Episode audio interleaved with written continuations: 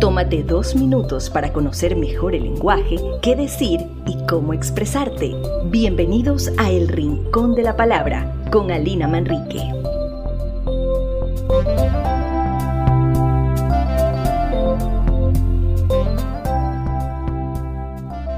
¿Qué tal amigos? Gracias por seguirme hasta aquí, hasta el Rincón de la Palabra. Muchas veces cuando hablamos y escribimos usamos palabras innecesarias que hacen más difícil la comprensión. Esas son las redundancias. Frases como salir afuera o entrar adentro nos hacen reír y reflexionar en ellas, pero hay muchas que se nos escapan siempre, como cuando usamos meses, días o colores. No digas en el mes de junio, di simplemente en junio. No digas el día domingo, di el domingo. No digas la puerta de color azul, di la puerta azul.